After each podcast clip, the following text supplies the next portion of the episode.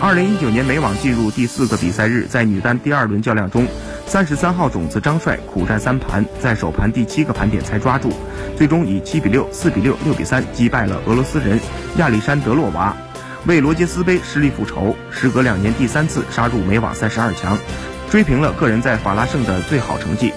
二零一六和二零一七年美网，张帅先后在第三轮输给了舍夫多娃和卡普利斯科娃。这次他的对手将会是十六号种子孔塔。交战记录方面，张帅以一胜四负处于劣势，冲击美网十六强必将遭遇苦战。美网女单第二轮结束之后，中国金花只有两人晋级三十二强，除了张帅之外，王强将会在第三轮迎战法国新星贝罗。